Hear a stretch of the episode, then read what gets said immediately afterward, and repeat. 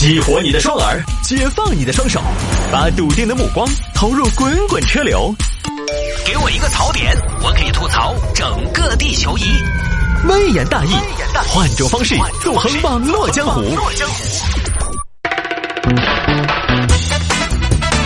来喽！欢迎各位继续回到今天的微言大义。最近有听众朋友让摆一下这个梦想改造家翻车。这个给大家介绍一下背景，《梦想改造家》呢是东方卫视的一档节目，装修节目。每期节目聚焦一户有住房难题的家庭，然后呢再请专业的设计师在有限的时间和空间里边对住房进行改造。我记得当年央视有交换空间，东方卫视呢就有梦想改造家。当然两个节目的 level 不太一样啊，交换空间呢就更加普通一些。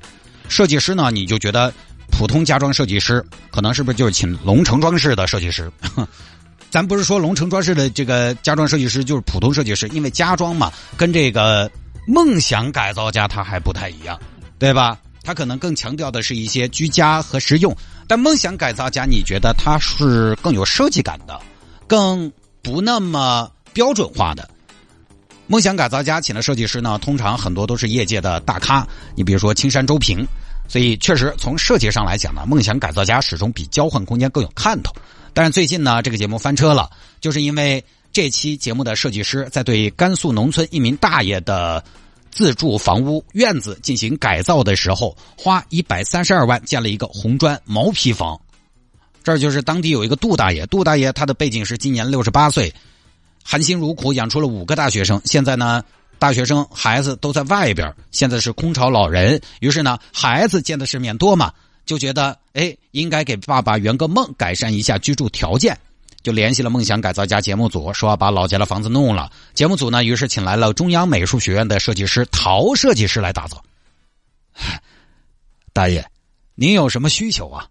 呃，可以可以，呃，我想租个那种别墅，就那种呃两三层那种小洋楼啊。大爷，您说您是中国人。整那小洋楼干嘛呀？那都是欧式的。大爷，您可以放心，这个啊，说实话，我见到您呐特别亲切。我也是农民家庭出身，十八岁以前呢，我都在农村长大。可以这样说，没有人比我更懂农村老人的需求。哎哎哎，行嘛，陶设计师，反正我就是房子必须要好看，稍微有点儿外里面，屙尿洗澡要方便。早上起来有光线，厨房最好少冒烟嘛。中间有个小院院，门口看起要大气，生活起居嘛要舒气。大爷您放心，这些都是最基本的，功能一定是最基本的。我们不光要功能啊，我们还要有点艺术性。好嘛，那谢谢陶设计师哦，你从北京过来哦，那儿招待不周，那我想问一下，你北京过来了费用这块？大爷您放心。造价这一块我会控制的，保证给您打造一处经济适用的房子。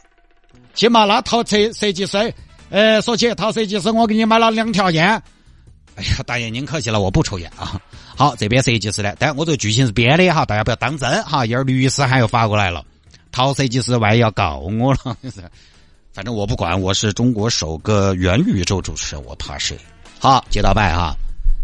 这边设计师就设计啊，老师，大爷要的是欧式小洋楼啊，要什么小洋楼？没有，大西北要什么小洋楼？你告诉我，小谢，你自己说像不像？大西北给你的感觉是什么？你告诉我，来，来到大西北，闭上眼睛，你想象大西北给你的画面感，呃，粗犷豪迈，然后直爽，那对了呀，那个小洋楼，小情小调。莺莺燕燕，你觉得像不像大西北的建筑的气质？对吧？你是大西北，你不是小上海。你想象一下这个画面：一座花里胡哨的小洋楼里边走出来一个大爷，你能接受啊？那不得穿个蕾丝内裤啊？再说了，老师是不是经常强调外立面要跟什么？外立面要跟家具软装和谐一体。你外立面整个小洋楼里面配什么软装？水晶灯。公主床，粉色的家具，紫色的炕，不像这儿的房子。那是个大爷，他一辈子务农，你要考虑他的生活习惯。但是大爷说的想要小洋楼吗，想大爷大爷他了解自己啊，他根本或许就不了解真正的自己。你要问他，他可能觉得一天哎面朝回土，黄黄土背朝天，那也是一种怡然自得的生活。他就看着别人有觉得好而已。他为什么觉得别人的好？是因为他没见过别的东东西。他就是觉得别人有钱了，都是修小洋楼，我也要有。他是什么？他是跟风。他明明是田园，为什么要去修个小洋楼当名园？所以啊，小谢，我们优秀的设计师要做的第一个工作不是装修，不是设计，而是帮业主找到真正的自己。每一个优秀的设计师都必须是一个优秀的心理师，他对这个客户的心理的拿捏一定要精准。那老师，你打算怎么让杜大爷找到真正的自己呢？不用找，我找到了啊，我找到了。你问了，我没问，我了解他。你你怎么了解的呀？我观察呀。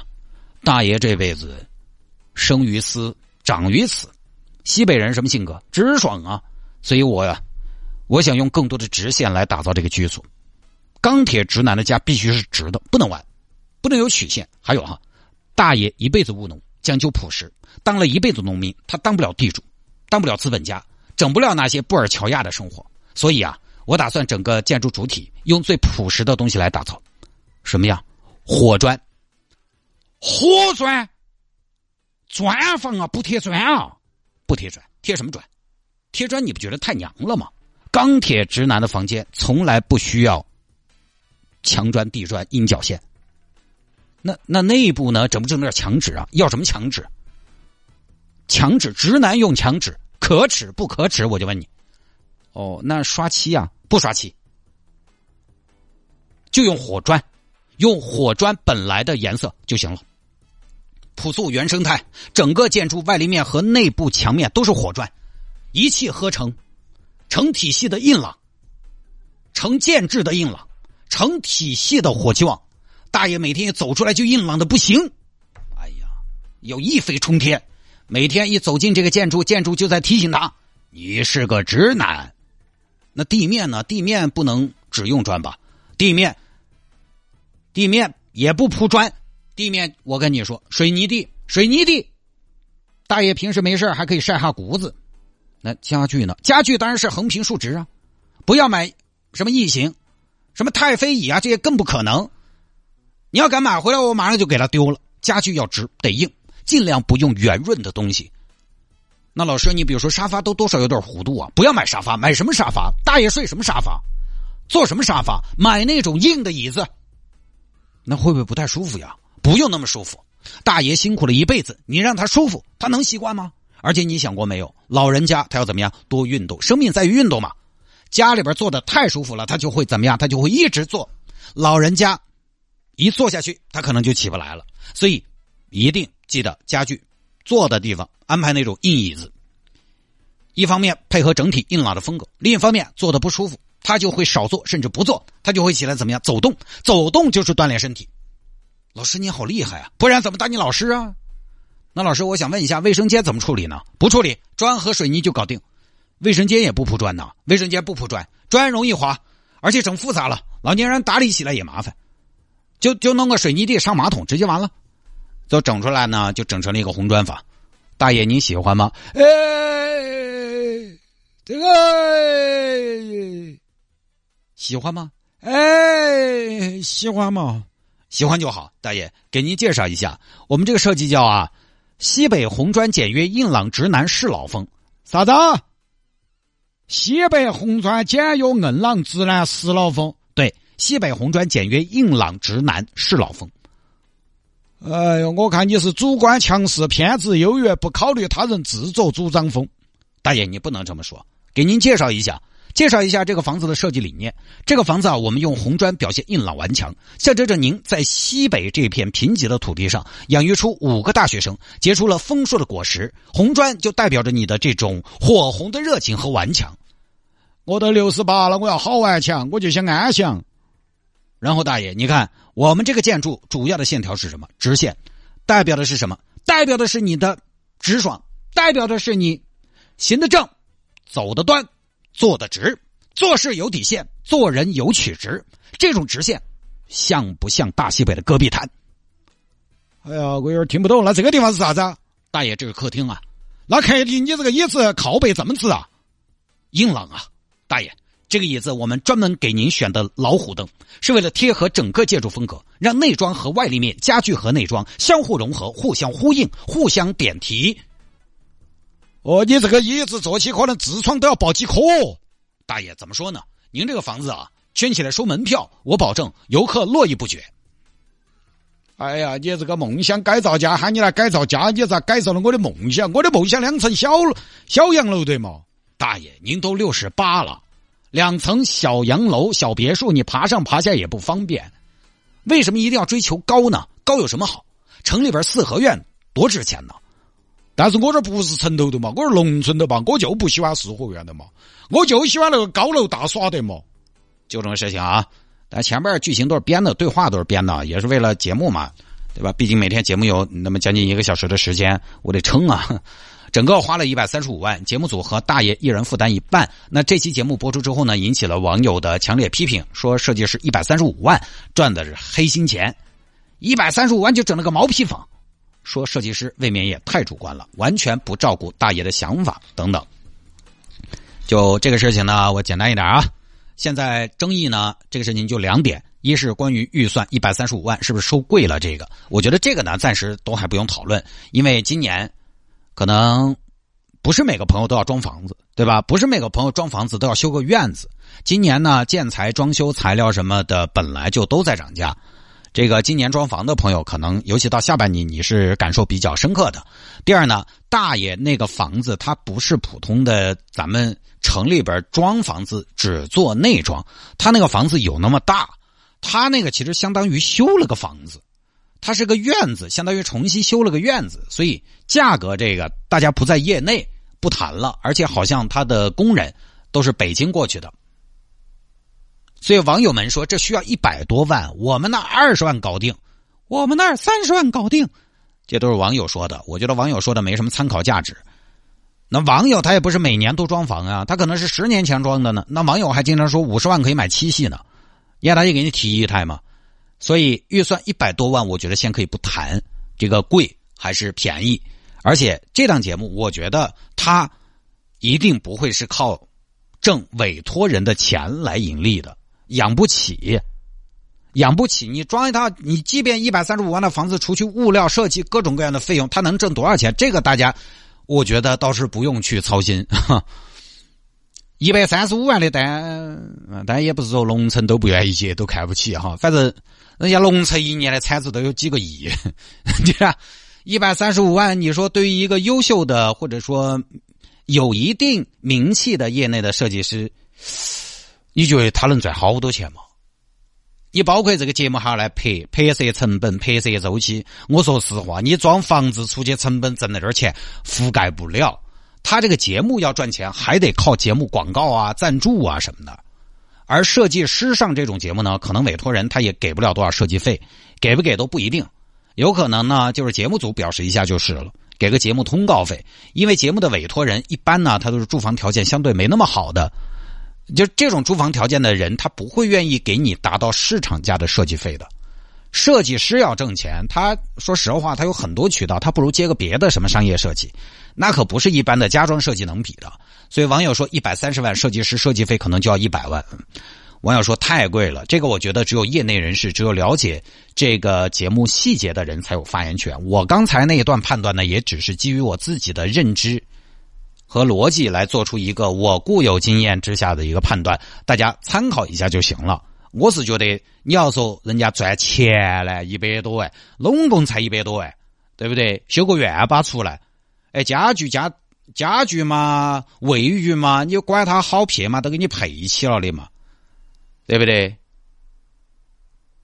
你现在随便装个房子，不说修房子，装个房子嘛，也要二三十万嘛，起码。他还有个院子呀！你十年前修房子跟现在修房子，它成本不一样，人工也不一样。我觉得这个都不是主要问题，主要问题其实在于大爷想要小洋楼两层，设计师给整了个红砖房。其实这个红砖房呢，摆在特定的地方，我觉得是可以的。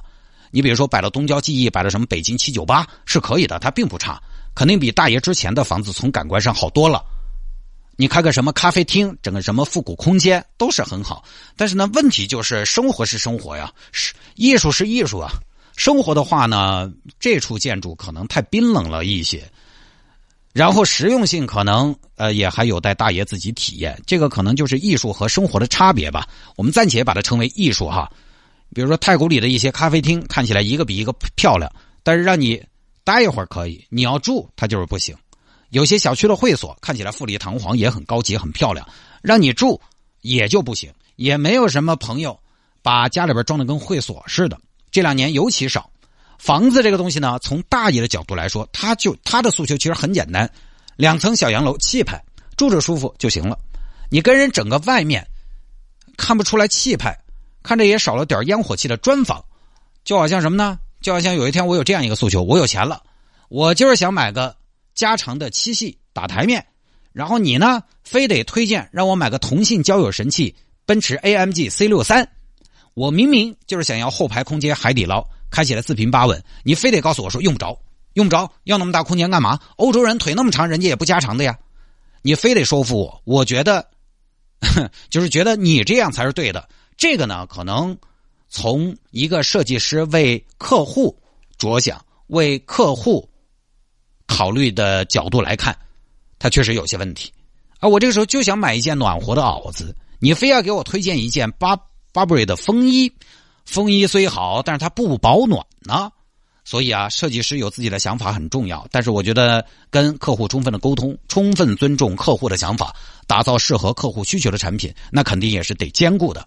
同样是电梯公寓，你看在不同的城市，它就有不同的。受欢迎程度，小城市电梯公寓反倒贼贵，大城市贵的是低密度的洋房，需求和喜好不一样，所以还是可能应该尽量的少一点主观，做一点妥协，就是不要我不要你觉得，我要我觉得，就这种设设计师呢，除非你是大拿，哎，除非你是大拿，你可以这么做。但是呢，我今天想多说一句哈，站在这样一个节目的角度来说，就另外一个角度吧，梦想改造家这个节目呢，跟我们普通家里边装修不一样，就不一样。我们普通人装修，你对设计师不满意，你在龙城，你对设计师不满意，你可以换的。设计师不按你的来，你可以叫停的。滚滚滚滚滚，华人。但是我们要尊重设计师哈，我们不是说就直接滚滚滚。但是梦想改造家，它是要以节目效果为主的，它的第一要务其实是设计感和好看。我换句话说吧，如果这档节目装出来的房子都是普通家装流水线，就那么的实用，你还看吗？没有视觉冲击力啊。他这个节目里面，设计师是要把这个房子当作品的。作品和产品的不同之处就在于，产品一切强调实用和舒适、方便，设计感没那么重要。但是要称为作品，那必然需要表达更多的东西。你这个风格如何和主人的生活、性格、职业相结合？你这个风格如何跟当地的风土人情相结合？你需要有诠释。成了作品，它才能吸引那么多人去看。所以，其实呢，老人的子女去找《梦想改造家》这档节目，对老房子进行改动，我觉得，我也不怕大家说我，我觉得就应该做好这样的准备，就应该做好这档节目，它是要出作品这么一个准备的。设计师，你要做好准备，他就是相对比较强势，自己的想法和观念会。在他的作品里边有很强的表现，不然节目怎么做？都按主人家的情况来，这不不太可能。极端情况下就可能出现完全不考虑业主需求的情况，因为都按主人需求来做。主人，我主人家其实没见过那么多的房房子或者是装修风格，他看过的就那么多。那你你何必找这种比较大牌的设计师来给你设计呢？那设计师来了，大牌设计师来了，肯定就是在你的基础上进行很多的延展和发散，把你的一些审美和需求给升华，都按主人需求做，他做出来跟普通房子就没区别了。主人还不是看的，哎，那家咋装的，我就咋装，对吧？装房子大家晓得的，经常底下那家在装噻。有的时候你也看你的房子的时候，你看底下这种，你就去瞧一下学习啊。哎，你们这个风格好，就装你们这个，这儿抄一下，那儿学一下。而且你能找到节目组愿意出钱，证明你看过节目，看过节目你也知道它是什么风格的。所以我就在节目里边说一句呢，你得接受这种玩法。就这事儿吧，子女也有问题。就比如说爹妈吃惯了川菜，有一天你喊他吃法式焗蜗牛，他也有点不知所措，从何下口？就是你必须接受一个事实：所有涉及到审美、涉及到设计的事情，其实都很主观。你知道这个节目设计师可能会很强势，房子的设计感会很强，你还找了节目组，那是不是就是预想到这种情况？这个心理建设，我觉得应该有。梦想改造家这个节目能出彩出效果，就是因为它更偏重设计师的表达。那你既然选了他，你某种程度来说，可能某种程度说只有无条件的相信他。太哥，你随便整，你给我房子整垮了都没得事，我不得怪你。你得有这种心理建设。引申一下，其实包括我们自己出去找设计师也是一样的。你去拍婚纱，也并不是说什么呢，越大牌的摄影师越好，你还是要看他的风格。主持人也是吗？你让何炅去播新闻联播，是不是不是那么回事你让水军毅去主持《快乐大本营》，也不是那么个味道。但你不得不承认，这两位在主持界都是大咖。所以在这些跟审美风格有关的领域啊，我们真的不一定要迷信资历、迷信背景。有些东西呢，看起来很美，但是还是要看自己适合不适合，这个也很重要。当然，这个房子呢，节目组也出来说了，房子还没完全弄完，因为西北呢也之前出现过疫情，断断续续的，现在还有很多地方没弄，后期会再进行改进，所以就不多说了，可能要拭目以待，看看大爷入住之后呢，呃，这个房子会改成什么样子。